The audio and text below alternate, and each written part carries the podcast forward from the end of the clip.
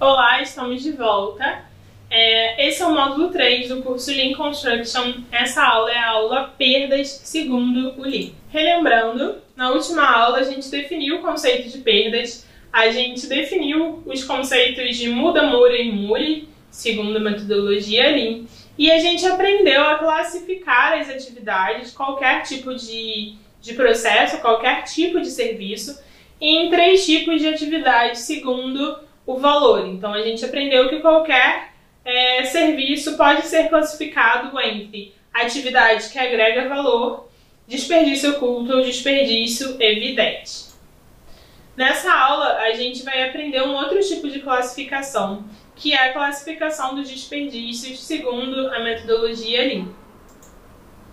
Então, durante o tempo, seguindo os princípios da metodologia Lean, as atividades que não agregam valor, ou seja, os desperdícios, foram classificados de acordo com sua atuação. Apesar das classificações terem surgido com o objetivo de identificar os desperdícios nos processos automotivos, eles podem ser utilizados em quaisquer tipos de processos. Ou seja, essas classificações que eu vou trazer nessa aula, elas surgiram no sistema Toyota de produção e ao decorrer da metodologia Lean foram se desenvolvendo. A princípio, elas surgiram com o objetivo de classificar as atividades dentro de uma fábrica, mas já foi observado que essas, essas classificações elas servem para qualquer tipo de processo, não só relacionado à produção é, automobilística ou à produção da indústria tradicional, mas que também se adequam às atividades da construção civil. Então, são oito classes e a gente vai falar um pouquinho sobre cada uma delas. Então, a gente vai falar sobre o desperdício por superprodução, espera, transporte, superprocessamento, estoque, movimentação, defeitos e, por último, o desperdício por interesse. Superprodução. Produzir mais do que o necessário é considerado perda. Consequentemente, acarreta em mais desperdícios, não só do produto que está produzido fora da demanda, mas também de excesso de pessoal, matéria-prima, estoque, transporte e os seus respectivos custos.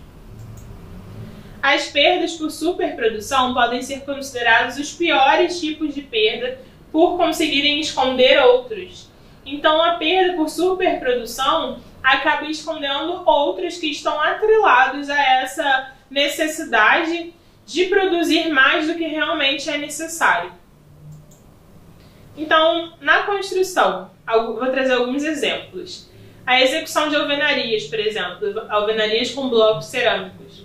Quando ela acontece é, conjuntas irregulares e desniveladas, a gente acaba é, produzindo mais do que o necessário para consertar esse erro.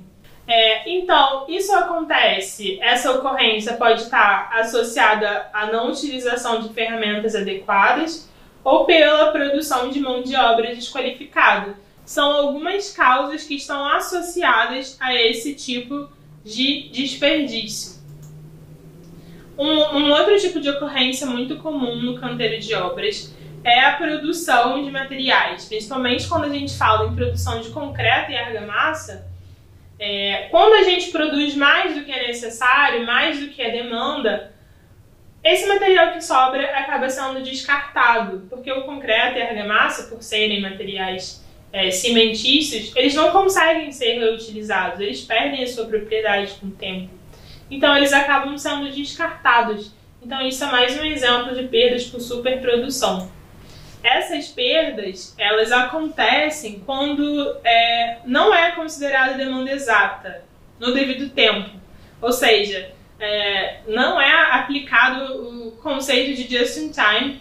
Então, acaba que é solicitado uma quantidade de, e é produzido uma quantidade de material, mas é utilizado menos do que o que é produzido. É demandado menos do que é produzido. Então, o que sobra acaba sendo descartado e virando resíduo sólido. A espera é outro tipo de perda, outro tipo de classe. Então, qualquer tipo de espera é considerada atividade que não agrega valor. logo desperdício. Não deve haver espera. Se tem alguém parado, se tem alguma máquina parada durante o horário produtivo, é um desperdício. Tipo de perda pode ser identificada através das observações instantâneas para identificar os tempos improdutivos.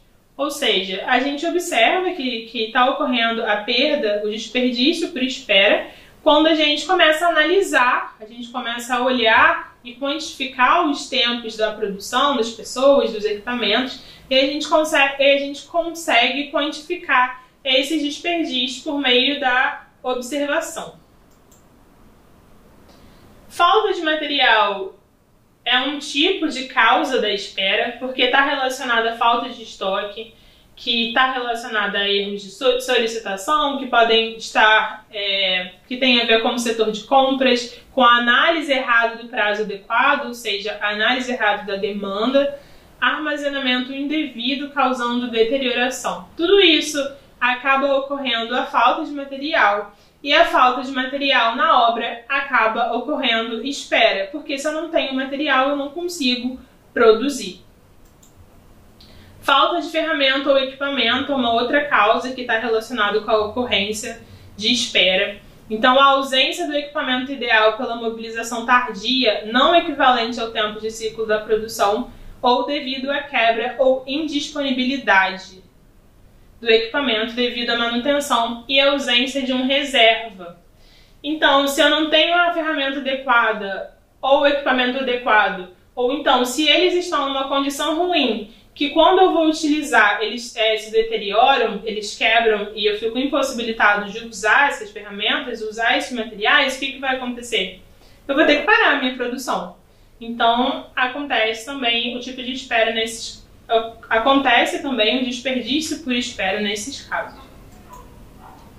Dimensionamento de frota é outro exemplo que causa espera. Então, em, em obras com movimentação de terra, a frota de caminhões superdimensionada ou fora do tempo de ciclo de produção faz com que os caminhões sejam obrigados a aguardar seu tempo para serem carregados.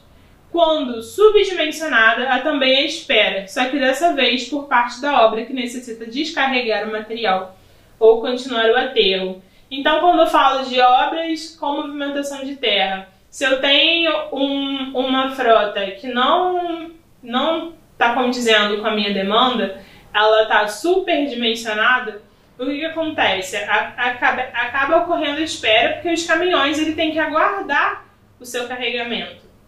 E quando é o contrário, quando ela é subdimensionada, quando ela é dimensionada menos do que o necessário, a espera acontece da mesma maneira. Só que aí, nesse momento é a obra que tem que esperar é, que o caminhão faça seu ciclo e retorne para poder descarregar o material, descarregar o aterro.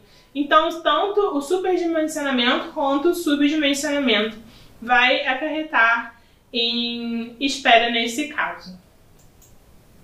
Agora vamos falar para os desperdícios por transporte.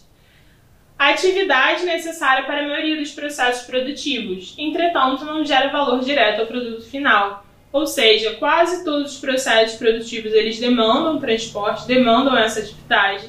Só que como a atividade do transporte em si, na construção, para a produção de elementos construtivos, não é uma atividade que gera é, valor final ao produto, ela é considerada como um desperdício, nesse caso como um desperdício oculto, né, que é uma atividade que é necessária, mas não gera valor final então ela tem que ser minimizada. Qualquer movimento que não agregue valor ao processo é considerado perda. A gente viu isso quando nós falamos sobre a definição das perdas. Quanto mais se movimenta, maior a chance de causar danos ou ferimentos. Então, o ideal é que o transporte seja o menor possível. O objetivo da obra não é transportar, o objetivo da obra é executar. O transporte ele se mostra necessário, mas ele tem que ser o mínimo possível. Então, essa foi a nossa primeira parte da aula de classificações de perdas, segundo as classificações do Lean, e a gente se vê na próxima aula.